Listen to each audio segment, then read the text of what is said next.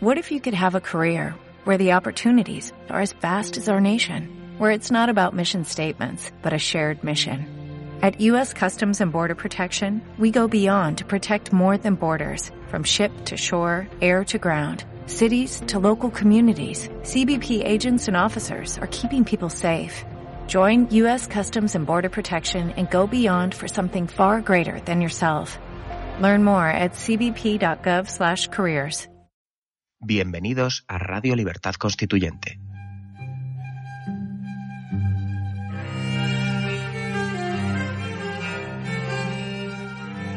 Están escuchando Radio Libertad Constituyente con don Antonio García Trevijano.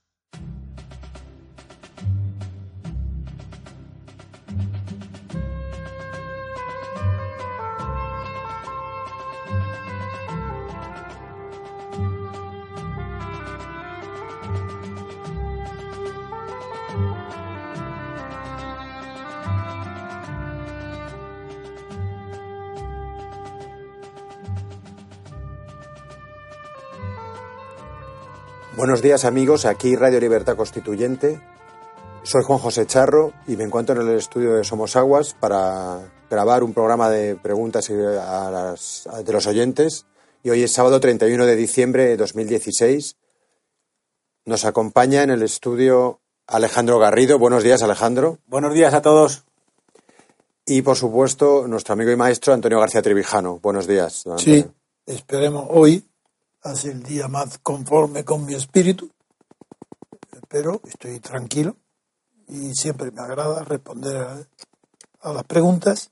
Y he visto con mucha alegría que últimamente me han comentado las respuestas de algunos de los que me han interrogado y les he respondido, como el policía y otros, que estaban verdaderamente satisfechos de mis contestaciones, lo cual es una compensación que merece la pena. Muy bien, pues la, la primera pregunta nos la hace Lualki y es del día 11 de diciembre de 2016 y pregunta lo siguiente. ¿Sería tan amable de explicarnos breve e intuitivamente la teoría de la justicia de Rawls? Muchas gracias y que tengas salud y larga vida. Desde luego, lo que no podré hacer, sí conozco muy bien la teoría de Rawls, pero la conozco casi al año siguiente de aparecer, porque apareció con tanta propaganda y tuvo tal eco en los medios de comunicación que ya fue enseguida un bestseller. Pero no puedo responder intuitivamente, porque yo no sé lo que es eso. Bueno, sé lo que es la intuición, pero para cuando se trata de comentar un libro de filosofía eh, política y de una ficción jurídica para justificar cuál debe ser la política legislativa de los poderes de los gobiernos, eso no se puede contestar con intuición. O se tiene conocimiento o no se puede contestar. Y el conocimiento que hay que tener de esto es no solamente histórico, sino también conocer todas las utopías, todas las- para calificar este libro qué es. ¿Es algo un libro útil para el conocimiento de la justicia? De ninguna manera. Se puede prescindir no leerlo ni una línea y no pierdes nada para el conocimiento de la justicia. ¿Qué utilidad puede tener entonces? Pues que es un libro imaginativo, intuitivo, eh, no el que lo comente, sino el que lo escribe, que ha tenido una vena, igual que tiene Platón, se, se le ocurre escribir el mito de la caverna y tiene que inventar una hombres que están eh, colocados de espalda a la entrada en la luz por la, la abertura de la caverna para ver en las paredes desfilar sombras de la realidad exterior, pues este Tull ha tenido una imaginación poética para escribir una obra artificial eh, para imaginarse un escenario y ficticio, inexistente y además imposible de existir, porque el de Platón se puede imaginar. En cambio, el escenario que ha descrito Rawls para descubrir a través de ese escenario cuál es el requisito mínimo que, o cuál es la justicia mínima, eso es artificial por completo. Él lo dice, pero yo no estoy de acuerdo ni siquiera con la lógica interna de su libro. No, no, no. Veamos a ver. Primero, lo que figura, lo que imagina este hombre es un escenario donde un cuerpo legislativo, pongamos 100 diputados, como pueden ser 200, 300, 400 o 1000, reunidos en asamblea, pues tienen que aprobar las leyes. Y él, para averiguar el autor cuál es, debe ser el criterio de justicia mínima, es decir, última, lo más, aquello donde nadie podría discutir, que estarían todos de acuerdo, para comentar,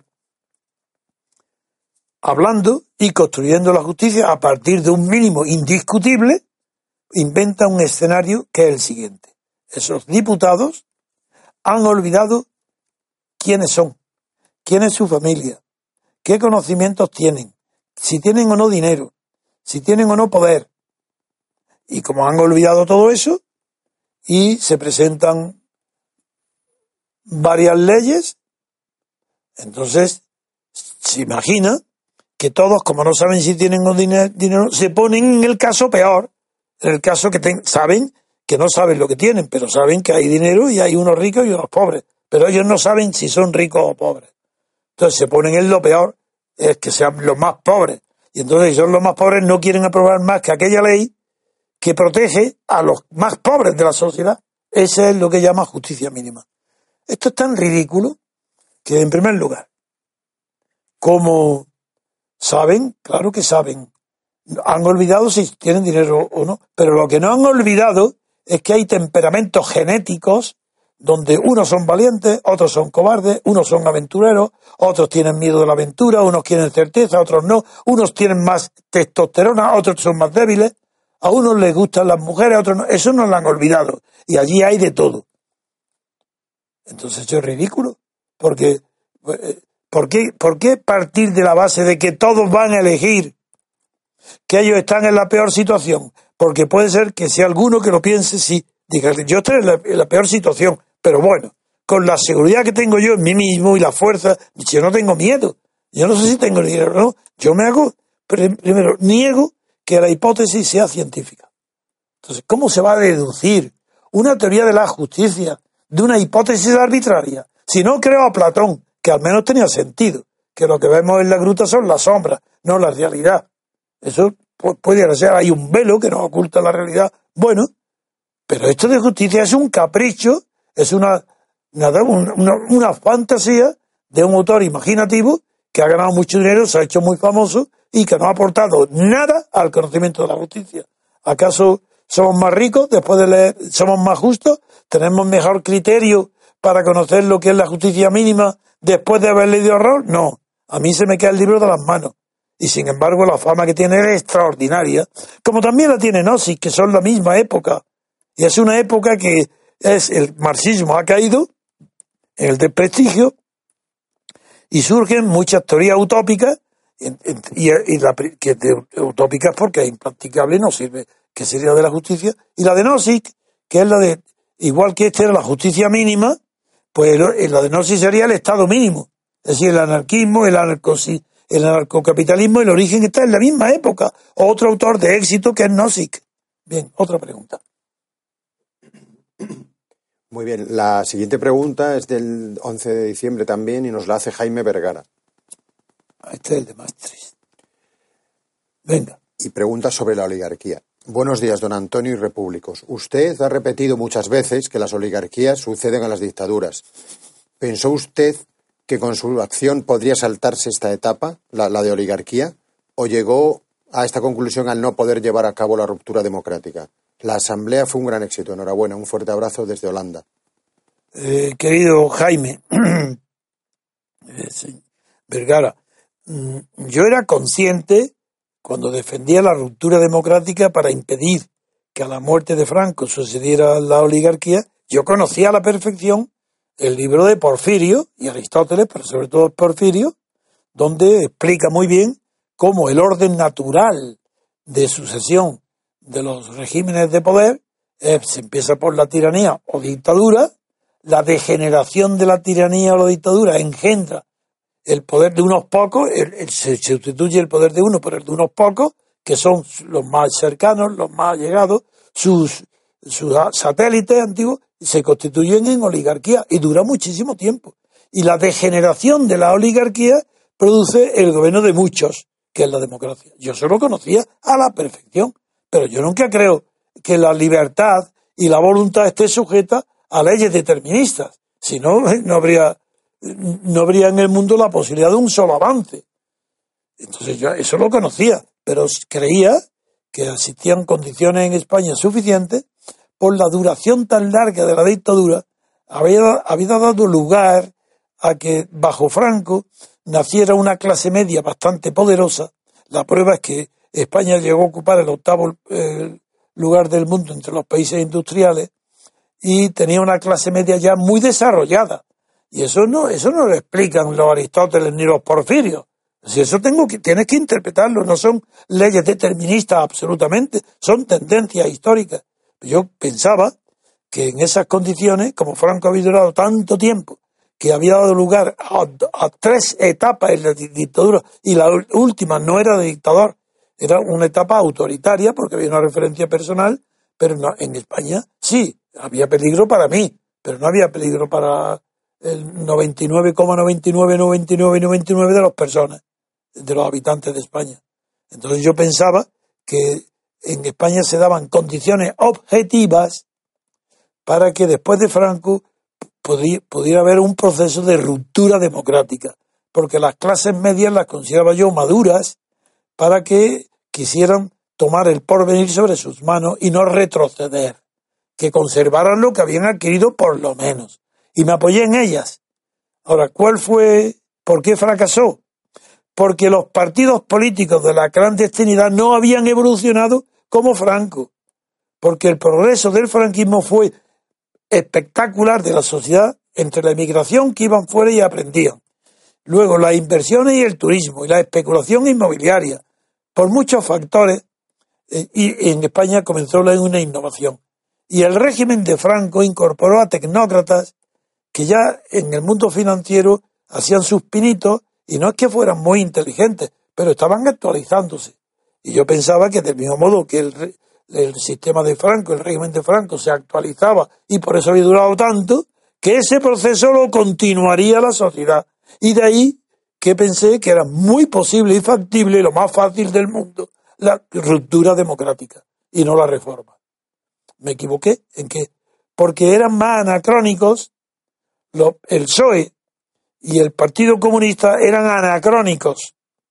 No digamos los, eh, los eh, Puyol y compañía. Eso estaban pensando en los separatismos de la República hacía un siglo antes. Eran anacrónicos. El pueblo español estaba más avanzado que ellos. Ellos no eran élite, estaban en la retaguardia. Y sin embargo, esa retaguardia es la que cogió el poder. Pero para ello tuvo que difamarme. Si a mí no me difaman, es imposible. Yo tenía más nombre y más prestigio que todos ellos, juntos. Lo demostré con las manifestaciones que organicé en el año 76, después de salir de la cárcel. Pero por eso fracasó la ruptura democrática. Porque los dirigentes de los partidos políticos estaban más atrasados política y culturalmente que la media de la clase media española.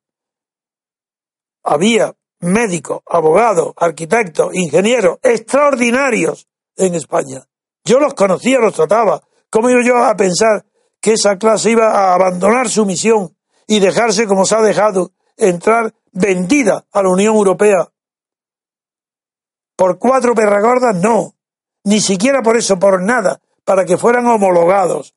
Para que Mújica consiguiera que en Europa el Partido Socialista fuera homologado, cedieron, vendieron la industria y la clase media española. Por eso fue posible, fue, fue posible la reforma del franquismo, pero no la reforma que podía haber hecho Franco diez años antes sino la reforma cuando Franco estaba muriéndose y los epígonos del franquismo, Carlos Arias, y sobre todo la intervención extranjera, Kissinger y la socialdemocracia alemana, utilizaron lo que ellos conocían. Y lo que ellos conocían que era el anacronismo del PSOE, el anacronismo del Partido Comunista, desplazados por completo de la realidad, cuando estaban persiguiendo la ruptura, estaban empujados por mí, con los análisis actuales míos, apoyados en las clases medias nuevas. En cambio, al abandonar la ruptura y coger la reforma, tienen que acudir a los viejos conceptos que había manejado antes el Franco. Por ejemplo, iglesia, ejército, movimiento, ¿y a quién cogen? Pues ahí aparecen los Suárez, que haciéndose el araquiri de las cortes, o aparece Gutiérrez Mellado en el ejército, liquidando el ejército, o aparece Tarancón y aparece la liquidación de la iglesia, es decir, desaparecen todos los elementos nuevos que habían surgido de la oposición a Franco. Y queda el esqueleto, el nombre, las siglas del PSOE y del Partido Comunista y de las izquierdas republicanas separatistas. Quedan las siglas. Y sobre las siglas le da el poder, ¿quién se lo da? La socialdemocracia alemana. ¿Cómo?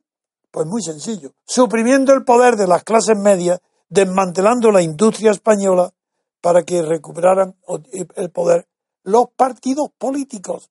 Y como no tenían poder ninguno ni prestigio, dándoles que, pues dándoles la entrada en Europa, homologándolo, para que sean ellos los que pudieran montar y desmantelar la industria, los servicios, el turismo, etcétera. Ese es el fracaso y la traición de la, de la clase dirigente española a la muerte de Franco. Por eso estamos como estamos. Bueno, pues vamos a la siguiente pregunta. Que es del día 11 de, diciembre también. Y nos la hace Joséán Díaz.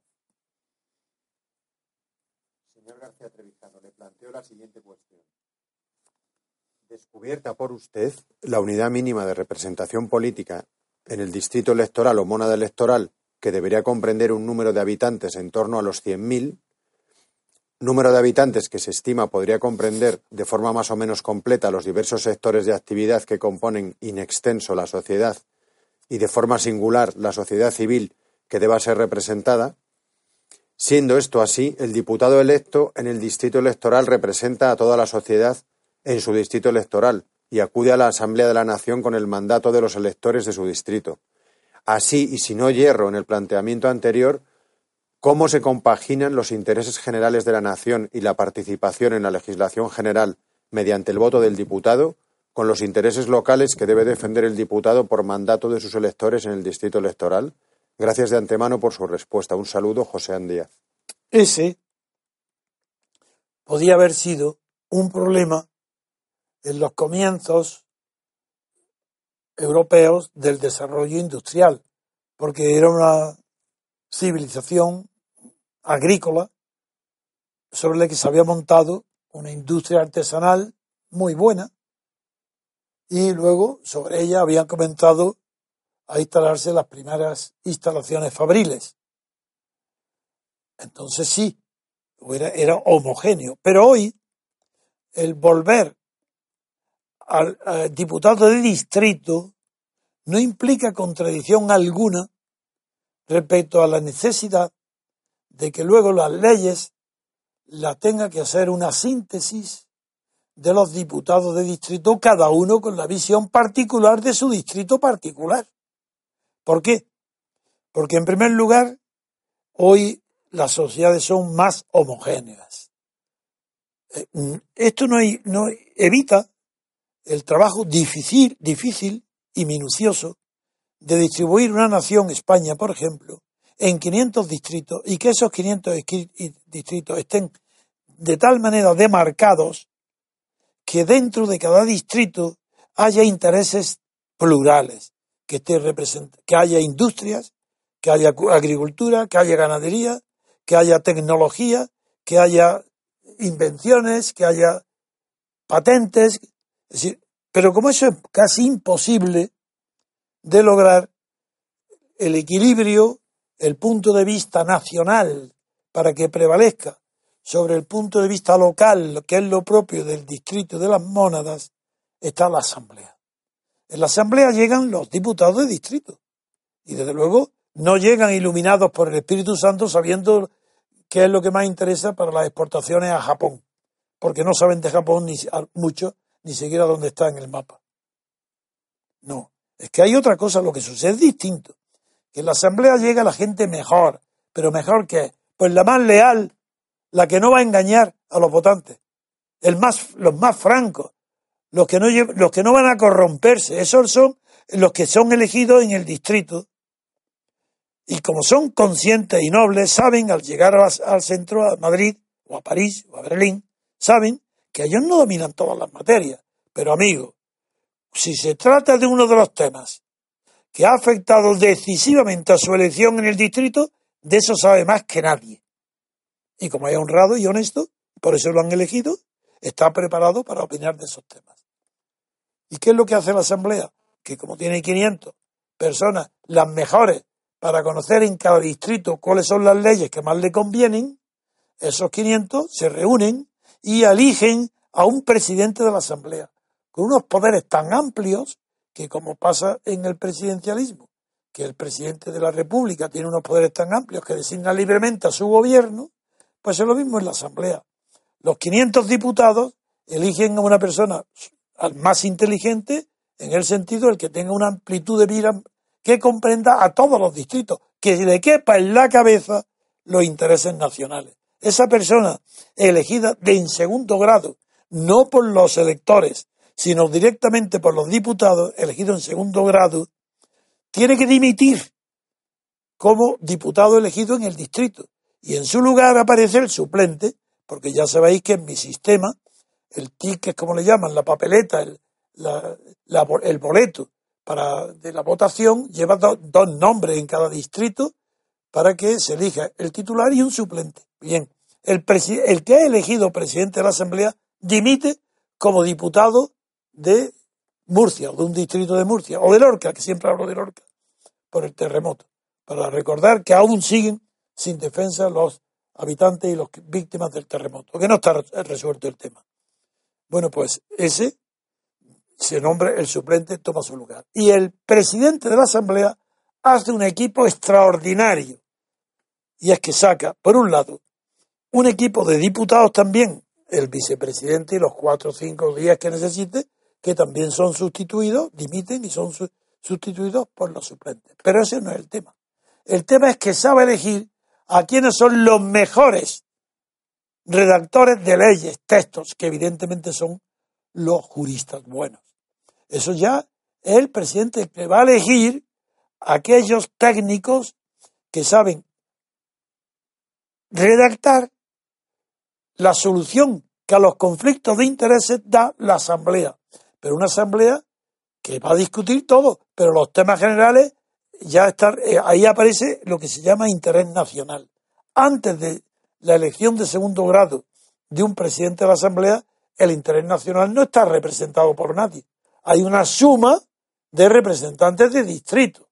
Pero la calidad excepcional que implica ser representante de la nación o nacional eso la da la elección de segundo grado, que personas las más cualificadas nombran al equipo, a la persona, al presidente de la Asamblea. Y ese presidente de la Asamblea y ese equipo de técnicos, juristas, dirigen todo el proceso. No votan. Quien vota y que tiene que aprobar las leyes son los diputados de origen de distrito. Pero el proceso está dirigido por la técnica, los mejores legisladores. Esa es la solución al problema que has planteado. La solución que doy en mi libro y en mi concepción de la democracia y del poder legislativo. Pues la siguiente pregunta nos la hace Emilio Alonso Lange. Bien, queridos oyentes, el día 12 de diciembre. Una pequeña pausa. Buenos días, don Antonio, y un saludo afectuoso para usted y todos los oyentes, repúblicos o no. A finales de noviembre le envié una pregunta sobre las sentencias ejemplarizantes, a la que tuvo usted la amabilidad de responder en el programa del 10 de diciembre. Aquella pregunta, como la que ahora le voy a formular, se debía a mi preocupación por el uso en los medios de comunicación de conceptos jurídicos de un modo tan retorcido que, desde luego, caen de lleno en la falsedad. En esta ocasión le pregunto por la expresión blindar. Constantemente oímos a los políticos y periodistas que tal o cual derecho se va a blindar para que nunca más ocurra esto o lo otro. Bien, queridos oyentes, ya estamos de vuelta. Recuerdo, recuerdo perfectamente a Fátima Báñez hace meses diciendo que se iba a blindar la actualización de las pensiones para que nunca más se pudieran congelar.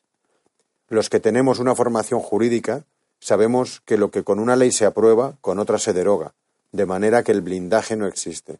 Ahora bien, como entre los asociados, simpatizantes o seguidores del MCRC hay muchas personas que no han estudiado derecho, le agradecería que dijera unas palabras clarificadoras sobre el blindaje de derechos y si está de acuerdo o no con que cada vez que se emplea esta expresión se está incurriendo en una falsedad y engañando o intentando engañar a los ciudadanos. Un cordial saludo y gracias anticipadas por su respuesta.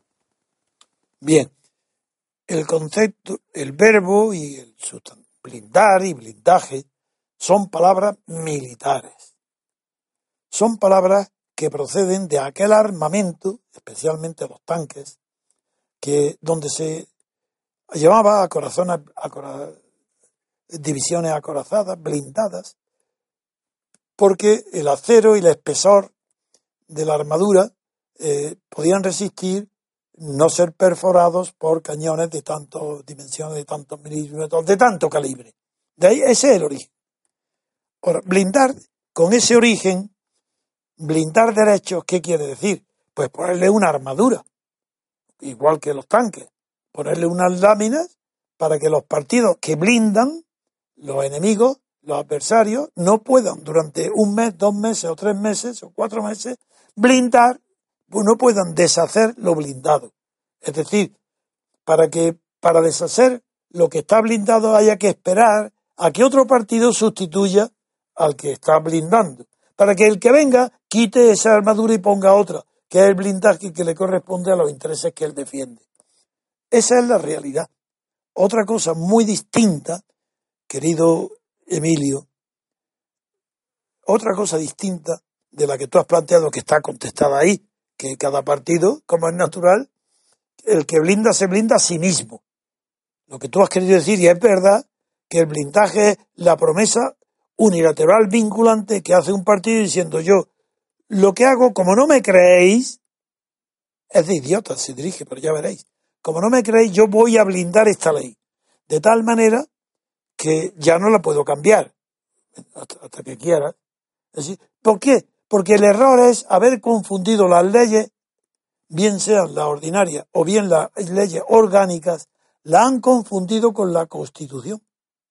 Y lo que sí es verdad es que para que una ley resulte blindada, tendría que incorporarse a un texto cuya derogación o modificación o reforma requiriera unas mayorías tan cualificadas como de tres cuartas partes o de cuarto quinta parte. Entonces sí está blindado, como sería una norma que pasara de la legislación ordinaria a la Constitución, que es lo que hoy se pretende. Cuando hoy se dice pobreza energética o miseria energética, se quiere blindar que nadie pueda ser privado de la luz ni del agua. Y pasará luego con el teléfono, es igual, que nadie pueda, que hay que blindar el derecho que tiene el último mono que haya nacido, pero que todavía hable, que por lo menos no haya perdido y ya no, no sean sonidos culturales, sino que todavía hable, el derecho que tiene blindado para que no pueda ser expulsado nunca ni de una casa porque se le corte la luz, el agua o el teléfono. Eso es lo que es blindar. Bueno, entonces eso qué quiere decir que es antijurídico, que eso no existe en el derecho, que las leyes se aprueban y se desaprueban por mayoría y depende como los derechos humanos y la legislación. Bueno, tengo que añadir inmediatamente que todo esto viene de la confusión entre derecho y ley. Y el culpable de la difusión tan inmensa que tiene hoy en el mundo, en toda Europa desde luego, es Kelsen. Este jurista no es el que más daño ha hecho al derecho en toda la historia. Con su teoría pura del derecho, no, ¿qué teoría pura? Será teoría pura de la ley, del derecho positivo, porque él no admite, no hay más que la ley. Y claro, una ley, pues igual que sale, se promulga, se deroga. Pero el derecho no. El derecho no, no, se sustituye un derecho por otro con la facilidad que se hace con una ley. Luego ahí está el tema, que el derecho no admite blindaje. Las leyes, claro que sí. ¿Y qué significa blindaje? Pues que si no están incorporadas a la Constitución, por una mayoría que las pone, otra mayoría las quita. Nada, no. No puedo ya añadir más sin repetirme. siguiente pregunta, la siguiente pregunta nos la hace Emilio Nicolás, el día 12 de diciembre también. Un gran saludo a don Antonio y muchísima fuerza. El MCRC estará siempre a su lado. También mi saludo y agradecimiento a la Junta Directiva del MCRC y al equipo técnico que trabaja día a día tan duro por la libertad constituyente. Mi pregunta es la siguiente. La Junta Democrática fue el organismo que luchó y más cerca estuvo de conquistar la libertad constituyente. Don Antonio, nunca podremos agradecerle lo suficiente la acción que llevó usted a cabo con la creación y coordinación de dicha Junta a pesar de su final fracaso. El punto nueve de los doce en los que la Junta expresaba sus exigencias al Estado rezaba así el reconocimiento bajo la unidad del Estado español de la personalidad política de los pueblos catalán, vasco, gallego y de las comunidades regionales que lo decidan democráticamente. Me surgen muchas dudas sobre este punto. En caso de que nuestro movimiento avance y conquistemos la hegemonía cultural, ¿tendría cabida eh, este punto en un manifiesto similar de exigencias al Estado? ¿Qué quiere decir personalidad política? ¿Es comparable a la personalidad jurídica que tiene el Estado o una empresa? ¿Cómo definiríamos las comunidades regionales que podrían decidir tener dicha personalidad política? ¿Puede narrar la historia que le llevó a la redacción de este punto de la Junta Democrática? Disculpe por la batería de preguntas y le agradezco de antemano el tiempo que dedica a solventar y desarrollar nuestras preguntas. Gracias por su generosidad y honestidad. Un saludo. En realidad, solo hay dos preguntas. Son literatura. Las dos preguntas son, uno, ¿qué quiere decir personalidad política? Segundo, si eso tiene sentido que podría haberse traducido en normas jurídicas o no. Bien, primero, para juzgar una expresión tan, tan precisa con esas palabras, personalidad política, que no es personalidad jurídica ni personalidad administrativa. Bajo una dictadura, aunque estuviera más suave, ¿qué quiere decir?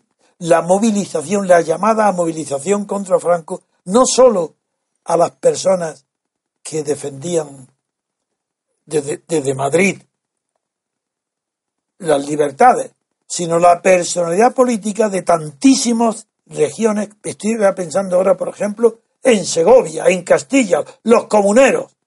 Ahí no había ninguna posibilidad de, que estuviera hablando de separatismo. Bueno, pues eh, una de las razones por la que esa expresión está es por ello.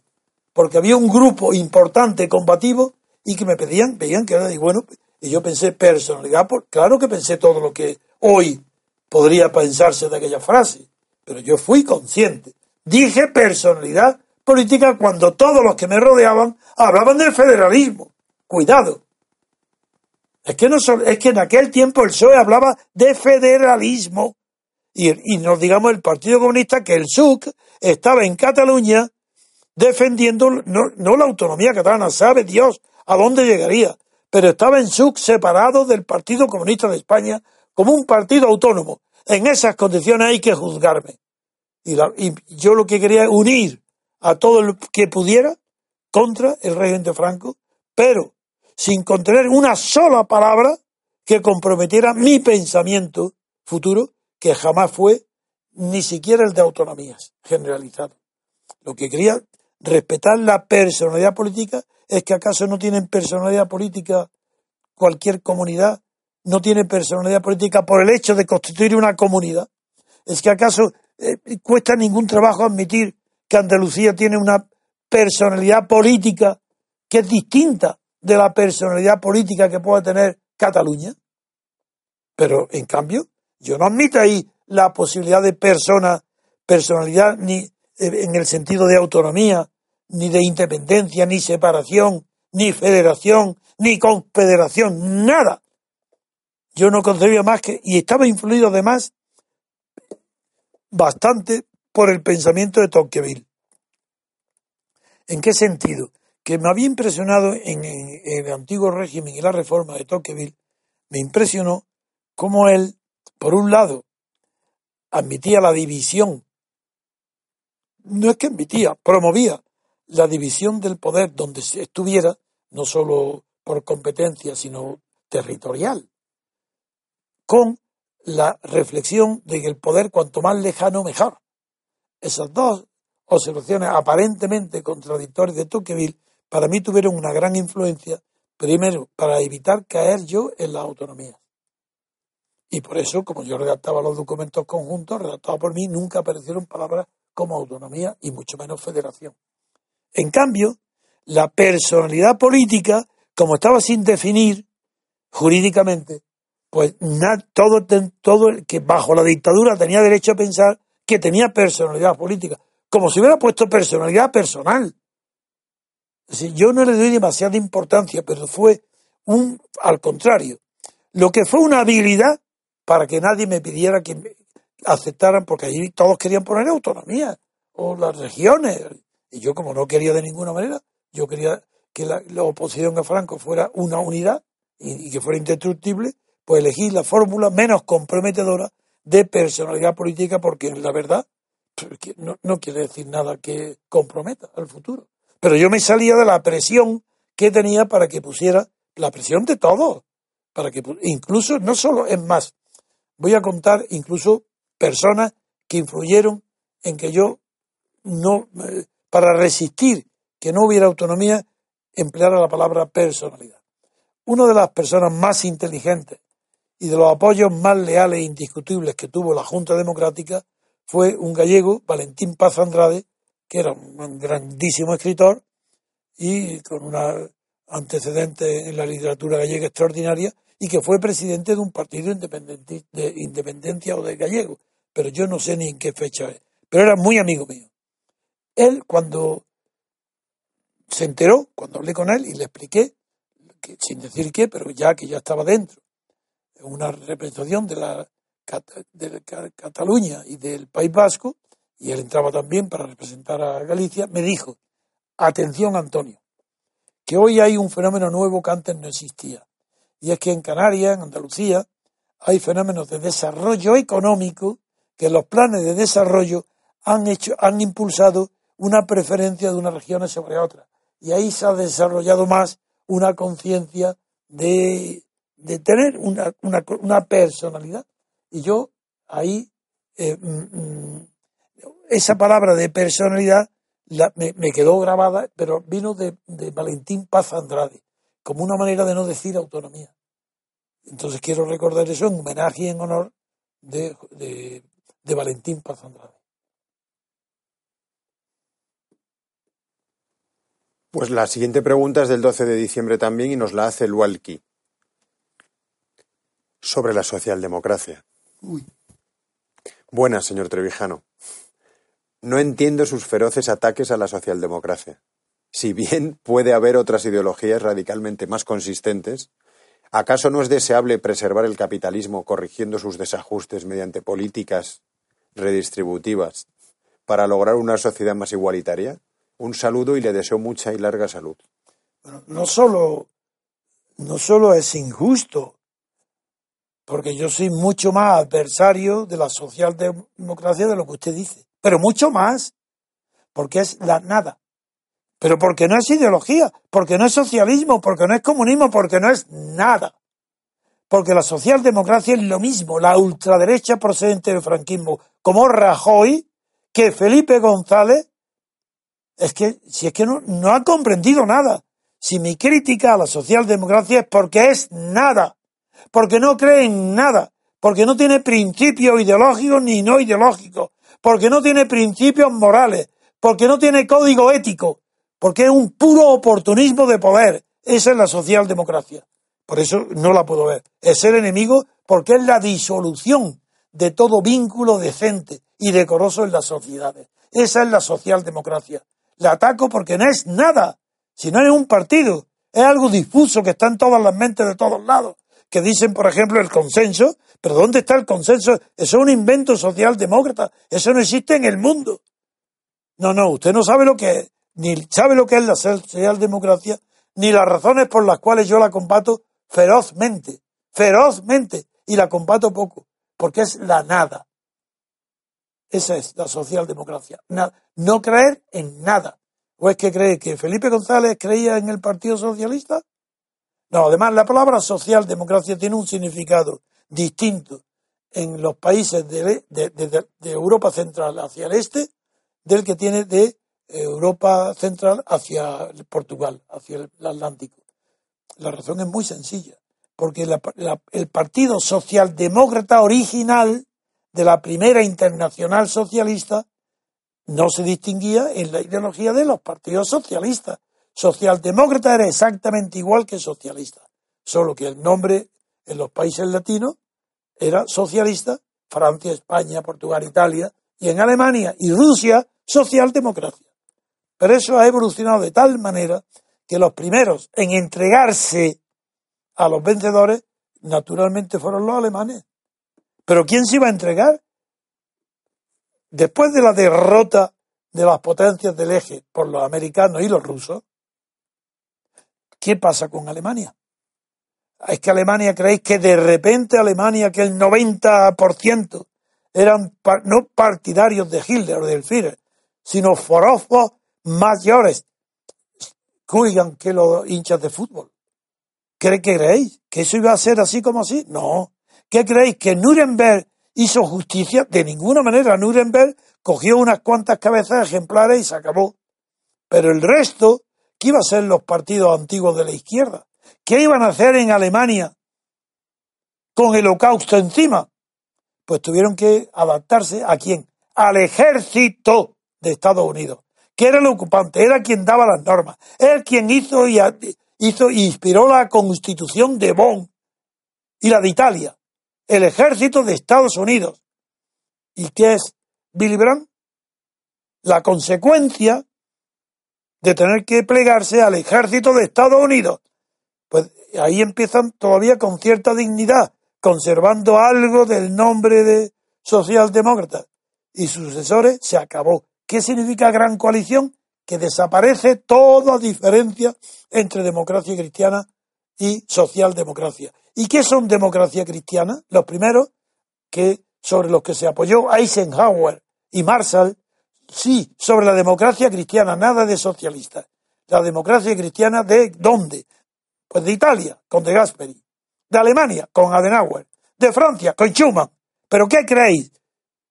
¿Yo qué culpa tengo de conocer la historia? Odio a la socialdemocracia porque es lo que ha quedado de, que, de destruir todo lo que había digno en Europa. Y digno era, el Partido Comunista era digno. Y el Partido Socialista era digno. Y la socialdemocracia es indigna. Y por eso lo desprecio, porque no es nada. Y es la herencia de haber ido destruyendo uno a uno todos los valores que quedaban de la civilización europea, del cristianismo. Todo es mentira. No hay más que la filosofía del como sí, que en 1911 Weisinger, un gran filósofo, ya describió. En la Primera Guerra antes de la Primera Guerra Europea ya salió el libro de la filosofía del como si. Pues hoy todo es como si, como si fuera democracia, como si fuera verdad, como si fuera eh, autóctono, como si fuera... Todo es como si, y todo es mentira, un puro teatro. ¿Y quién protagoniza eso? La socialdemocracia. ¿Y quiénes son la socialdemocracia en España? El PP y el PSOE. ¿Y queréis que, que añada a alguien más? Rivera. ¿Y qué queréis? ¿Que le añada alguien más? Podemos. Es socialdemocracia. No me, no me irritáis más. Porque la socialdemocracia es lo último, la escoria, la basura del mundo. Se llama socialdemocracia, no Partido Socialista. Ni como, eso es otra cosa. La siguiente pregunta también es del 12 de diciembre y nos la hace Víctor. Me gustaría conocer la opinión de don Antonio sobre la ideología de género, ya que es la que ocupa en nuestros días toda la agenda política de los países de Occidente y aún no le he escuchado pronunciarse sobre esto. Como no es muy conocida, ya que oculta su nombre y no se manifiesta a la luz pública, la explico brevemente por si hiciera falta. Consiste en negar la naturaleza sexuada del ser humano, afirmando que el sexo es una convención social ideada por el hombre para oprimir a la mujer lo hace aplicando la dialéctica marxista a las ideas del feminismo, como una lucha perpetua de sexos que desembocará en la igualdad pura, asexuada entre hombres y mujeres. Entre sus consecuencias está la manía del todos y todas, la ley del aborto como la concibió Zapatero, o la más reciente de, de educación en la Comunidad de Madrid, enseñar a los niños desde pequeños que pueden y deben pues, elegir su sexo ignorando los datos naturales. ¿Cree que es un peligro para la moral, la ética y el derecho? ¿O le parece aceptable esa antropología descerebrada? Muchas gracias y un abrazo. Pues no sabes cómo te agradezco que me hagas esta pregunta ahora. Porque si me dices que, parezco, que, me parece a mí la filosofía de género, pues pura socialdemocracia. Pura, ahí lo tienes. Me remito a lo que he dicho antes de la socialdemocracia. Una porquería. Todo lo que no es natural es porquería, artificialidad, mentira. Ahí no hay pensamiento, no hay filosofía ninguna. Una, ¿Qué tiene que ver eso con Eric Fromm, por ejemplo? Por ahí son, ahí eran marxistas, pero que defendían el feminismo. Ya estamos de vuelta. Defendían la igualdad, la igualdad de derechos. la palabra Pedro Manuel González. Pero no la igualdad pues, del idioma. Al femenino era femenino y al masculino masculino. Deformar como deforma la socialdemocracia, inventándose eso el género o distribuyendo las mujeres eh, en los cuerpos de bomberos o de aviadores o de paracaidistas por la igualdad de género, pues es, absurdo, porque ya lo único que falta es que distribuyan las mujeres para el parto en igualdad con hombres. Pero, es que es la ridícula, no hay cosa más imbécil de la socialdemocracia que la pregunta que me hace. No, mi respuesta es la antipatía total, me río completamente, me río todo el día de todos los periódicos, del lenguaje de, de los jóvenes, de los mayores, todo, me río. Pues eso no indica más que hasta qué punto de degeneración ha llegado la cultura para ser del lenguaje miembros y miembras. Que fue la mujer de Felipe González, no olvidéis. Socialdemocracia pura. A eso me refiero cuando digo que odio a la socialdemocracia. Pues ahí, odio la filosofía de género. La siguiente pregunta, la siguiente pregunta también es del 12 de diciembre y nos la hace Agapito Díaz sobre la independencia del Poder Judicial. ¿Hasta dónde debe llegar en el sistema que usted propone esta independencia? Como el ser humano es eminentemente corruptible y tiende a corromper todo lo que toca, ¿cuáles son los instrumentos de defensa contra la corrupción en ese sistema? Porque el Poder Judicial eso no es, pero ser a medias siempre es un riesgo. Mire usted el sistema mexicano, democracia representativa, separación de poderes y un ejemplo de corrupción. ¿Cómo, una de las herramientas es el Poder Judicial. Cada vez que hay que echar a un representante por haber incumplido sus compromisos, no hay nadie que firme para iniciar el procedimiento. Un juez, un juez me refiero, porque es independiente a medias. Sería interesante ir mirando cómo las oligarquías en el poder en Latinoamérica han ido desvirtuando cada sistema que han inventado, dejando en entredicho todos los buenos propósitos con que presentaron cada una de sus constituciones. Usted ya sabe que nosotros no somos mejores. ¿Es inmune el sistema que propugnamos contra toda manipulación? Excuse que parezcan muchas preguntas, es fácil entender que con responder bien una sola están respondidas todas. Muchas gracias por su enorme generosidad y paciencia. Le respondo de una manera muy sencilla. Yo jamás he defendido el poder judicial, porque pienso como, como Montesquieu, que el poder judicial es casi nulo yo voy más lejos que Montesquieu. El poder judicial es completamente nulo, no casi. Ni es deseable que lo haya. ¿Pero qué es eso de poder judicial? ¿Es que acaso tiene que haber un poder? No, no, no. El poder judicial solo tiene que tener una condición, que no haya poderes sobre él. Es decir, eso se llama independencia. Una cosa es la independencia judicial, que la defiendo hasta el máximo, y otra es poder judicial que lo condeno porque es fuente de corrupción, porque no tiene que haber poder judicial nunca. ¿Qué es eso de un juez con poder? De ni, judicial ni nada. no se puede llamar poder la facultad que un juez tiene de decidir una cuestión en los tribunales eh, eh, con su toga. Eso no es poder, eso es deber. ¿Cómo va a confundir el deber con el poder? Relacionado directamente con esto está la organización del cuerpo judicial y fiscales incluidos. Es otra cuestión. Esa organización de los jueces, para ser independiente, que es lo único objetivo, ¿cómo conseguir la independencia de los jueces? Pues hay que tener primero la independencia de sus máximos exponentes y sus máximos exponentes son los que resuelven los últimos recursos, es decir, el Supremo. No hablemos del Constitucional. Eso es otra cuestión. El Supremo. Los magistrados del Supremo tienen que ser independientes. ¿Creéis que van a ser independientes porque llegan al escalafón ahí después de haber estado haciendo favores todos los días a los cargos políticos que los van promocionando y elevando? Eso es la independencia. Es verdad que Estados Unidos ofrece un tipo de independencia que no es perfecta, pero desde luego que es infinitamente mejor que lo que hay hoy en España y en Europa, desde luego. Estados Unidos lo que propone es que su magistrado del Tribunal Supremo, dentro de los cuales hay una sección para conocer los problemas de derecho constitucional, que es otra cuestión. Pero el sistema es que los presidentes, con previa audiencia de otras instituciones, los presidentes nombran, proponen y nombran a los magistrados del Supremo, pero de una manera vitalicia. Ahí hay una ingenuidad por parte de los redactores de la Constitución de Estados Unidos.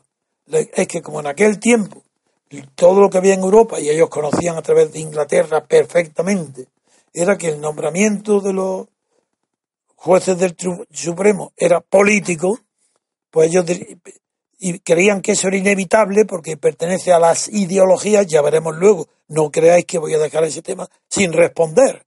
Creyeron que si se le nombraba de manera vitalicia, como ya nadie, ni el que los nombró los podía quitar, ni relevar, que serían independientes.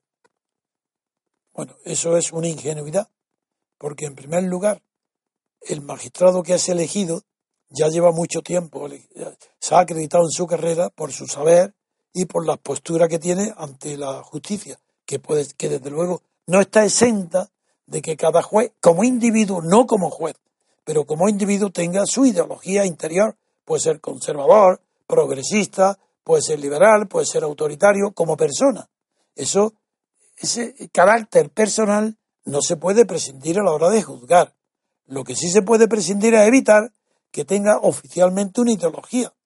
Porque si esa ideología se ha manifestado antes de que esté en el Supremo, el presidente que lo tiene que elegir, pues va a tener inconvenientes en elegirlo. Por tanto, ya antes de ser propuesto en la carrera judicial hay una preocupación de no definirse demasiado contra las ideologías de los dos partidos que se turnan para poder llegar, la ambición de llegar al Supremo. Y tiene eso es una cierta garantía. Y luego que no lo pueden echar una vez nombrado. Pero en Europa eso es inconcebible. Y hay sistemas mejores que ese. En, Europa, eh, primero hay que partir de la base que Poder Judicial, cero. Soy enemigo radical de, de Poder Judicial. Ahora, en cuanto independencia, de la organización judicial no quiere decir independencia del juez de primera instancia de Morón, que por supuesto también está, pero no, eso es algo más ambicioso. Es la independencia de la carrera judicial durante todo el tiempo de su ejercicio, lo cual requiere una, lo que se llama un blindaje, que antes no hemos reído de él, pues sí, quiere decir que tiene que haber una protección constitucional, por eso ahí sí, no me importa decir blindaje, para que la libertad de conciencia del juez sea respetada por los otros poderes. Ah, en toda su carrera. Y de ahí al final de su carrera ya ha habido una selección, un carácter, una disciplina para saber quién puede ser eh, miembro del Tribunal Supremo. Eso requiere, primero, una concepción diferente de la organización de la carrera, lo cual exige previamente una concepción diferente del estudio en la Facultad de Derecho, de lo que estoy cualificado para hablar porque he sido profesor. En Derecho no se estudia para favorecer las vocaciones de jueces, se estudia para colocarse. Primero, los mejores estudiantes, antes y ahora, en las profesiones que dejan más dinero. No un mejor desarrollo de la vocación jurídica, que sería la investigación del derecho si es profesor o redactar sentencias. Si, la, si la, tu verdadera vocación fuera el ejercicio, la decisión judicial, habrían los mejores, los mejores estudiantes, los más inquietos por el futuro y por el contenido de la justicia serían los magistrados. Entonces, primero que había que hacer, que fueran los pagados los mejores sueldos de todas las carreras. Si ganaran más que notarios y registradores, abogados del Estado, inspectores del timbre, ganaran los magistrados del Supremo, ya otra cosa sería. En primer lugar, digo, primero, un sueldo el mejor de todos. Igual que defiendo el maestro. El maestro de escuela, el primero, tiene que tener sueldo maravilloso, porque es, empieza ahí la infancia, es donde empieza el tema en la educación de la infancia. Y luego, la independencia judicial se defiende, como yo he propuesto en mi libro, de, la, de las maneras eh, eh, allí desarrolladas. Y es que también tiene que participar en la elección del cuerpo que dirige y organiza la función judicial, tiene que estar organizado mediante los jefes mediante una votación, pero no como en Estados Unidos, que el fiscal inicia una carrera política. No, no, no. Es que tiene que una elección limitada al mundo del derecho en ejercicio. Abogados, procuradores, jueces, secretarios de juzgados, eh, oficiales de los juzgados, todo el que actúa en el mundo jurídico activamente, ese puede participar para elegir al presidente de lo que se llama gobierno de los jueces. Igual que se elige por sufragio universal al presidente del gobierno, pues porque no, más fácil es que los que conocemos el derecho sabemos quiénes son y a los mejores, los que por su honestidad, por su trayectoria, por su espíritu de estudio y de reflexión, se elige uno de ellos, se presenta a las elecciones y ese ya organiza el cuerpo como una emanación de su propia independencia. Y el cuerpo judicial tiene que ser un modelo, pero tiene, la base es, primero, modificación de la enseñanza en la Facultad de Derecho. Yo puedo decirlo, porque yo sé que he tenido una carrera de abogado muy poco frecuente, casi anómala. No, sin casi, pero la base es mi estudio, mi conocimiento del derecho en la facultad. Y no porque los profesores me fueran a, a aprobar, porque yo tenía vocación de jurista. Entonces eso hay que favorecerlo en las facultades, eligiendo y seleccionando profesores que tengan verdadera vocación jurídica. con todas estas condiciones ya podréis entender que sé de lo que hablo cuando estoy eh, organizando, tratando de proponer para España la organización judicial de una manera eh, como la he expuesto en mi teoría pura de la República. Bueno, pues eh, yo que ya llevamos casi una hora, Así que yo creo que vamos, ya cortamos porque además hoy es el, último día del año. Así que nos despedimos hasta el programa de mañana. Que pasen una feliz noche vieja. Gracias por haber escuchado Radio Libertad Constituyente. No olviden visitar la parrilla de programación en la nueva página web del Movimiento de Ciudadanos hacia la República Constitucional en la dirección www.mcrc.es. Radio Libertad Constituyente. La libertad viene en nuestra busca.